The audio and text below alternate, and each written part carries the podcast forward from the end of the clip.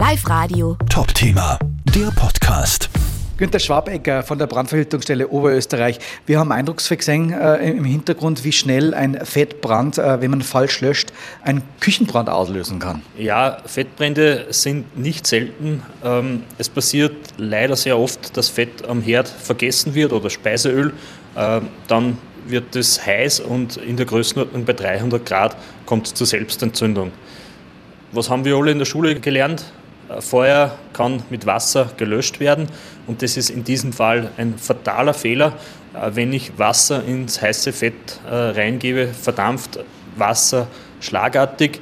Äh, es vergrößert sein Volumen um den Faktor 1700 und es führt dazu, dass Fetttropfen in feiner Form in die Luft geschleudert werden und man bekommt im Fall eines Fettbrandes, den man mit Wasser löschen will, ähm, eine meterhohe Stichflamme Möglicherweise wird dann der Dunstabzug oder irgendwelche Dekorationsmaterialien oberhalb äh, entzündet und der Küchenbrand ist bereits passiert. Wie schnell oder wie lange dauert es und der Küche steht in Vollbrand? Wie schnell geht das? Wenn man einen Fettbrand mit Wasser löscht, kann das in Sekundenschnelle passieren, wenn oberhalb leicht brennbare Materialien sind.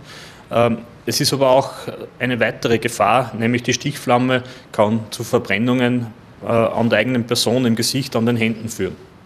Die Zahl der Küchenbrände steigt wieder an. Warum genau jetzt? Grundsätzlich ist das Thema Küchenbrände ein saisonales Thema. Äh, Im Sommer verlagert sich manches nach draußen. Da sind dann äh, die Brandgefahren beim Grillen vielleicht etwas präsenter.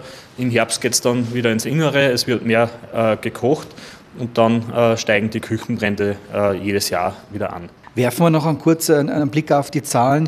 Äh, das vergangene Brandjahr, wie viele Brände, Küchenbrände haben wir gehabt in Oberösterreich? privaten Wohnbereichen haben wir etwa 500 Brände insgesamt und davon sind etwa 70 Brände äh, Küchenbrände, die direkt vom Herd ausgehen, also äh, im Zusammenhang mit Fettbränden sind. Was sind denn so die häufigsten Fehler beim Löschen von Küchenbränden? Beim Fettbrand äh, schon angesprochen, keinesfalls mit Wasser löschen. Ähm, die einfachste Variante ist, dem Feuer in irgendeiner Form den Sauerstoff zu entziehen. Wenn man einen passenden Deckel für den Topf hat, wo das äh, Fett drinnen ist, dann den Deckel einfach draufgeben. Das funktioniert äh, typischerweise sehr gut. Dann den Ofen abdrehen und den Topf auf die Seite ziehen, um ihn auskühlen zu lassen. Wenn der passende Deckel nicht da ist, äh, wäre es möglich, mit einer Löschdecke zu löschen, wenn die zur Hand ist.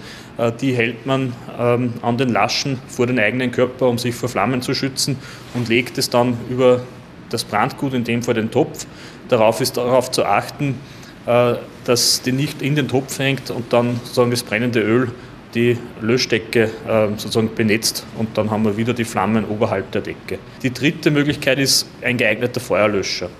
Also ein Löscher für flüssige Brände oder noch besser ein Löscher für Fettbrände speziell. Ähm, da gibt es die Piktogramme und die Symbole auf den Feuerlöschern. Flüssigkeitsbrände wäre das Symbol B und der Fettbrand wäre dann ein Löscher, wo ein F drauf ist bei den Piktogrammen. Äh, die kann man äh, zum Löschen verwenden. In einem gewissen Ausmaß muss man auch hier aufpassen, äh, und nicht mit hohem Druck direkt ins Öl spritzen und dann das brennende Öl wiederum in der Küche zu verteilen. Zu guter Letzt noch, dass man im Endeffekt schon mal einen Brand vermeidet. Gibt es irgendwelche Tipps, dass es gar nicht so weit kommt in der Küche? Wichtig ist es, Öl und Fett nicht unbeaufsichtigt lassen. Wenn man abgelenkt wird, was passieren kann, dann ist ein Rauchwarnmelder in der Küche montiert, ein paar Meter abseits vom Herd.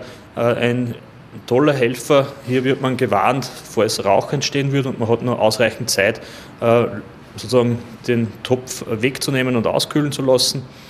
Eine weitere Gefahr ist, wenn brennbare Materialien am Herd abgestellt werden, die Einkaufstasche oder sonstige Dinge, ähm, den Herd keinesfalls als Abstellfläche zu verwenden. Und ein dritter wichtiger Punkt ist, es soll oder muss ein Feuerlöscher äh, im Bereich der Wohnung oder im Haus vorhanden sein. Und zu guter Letzt sollte man vielleicht die Nummer von der Feuerwehr wissen. Genau. Wenn tatsächlich ähm, ein Brand entsteht, der bereits so groß ist, dass man selber äh, diesen nicht mehr löschen kann, dann heißt es äh, die Feuerwehr anrufen unter der Nummer 122. Live Radio. Top Thema, der Podcast.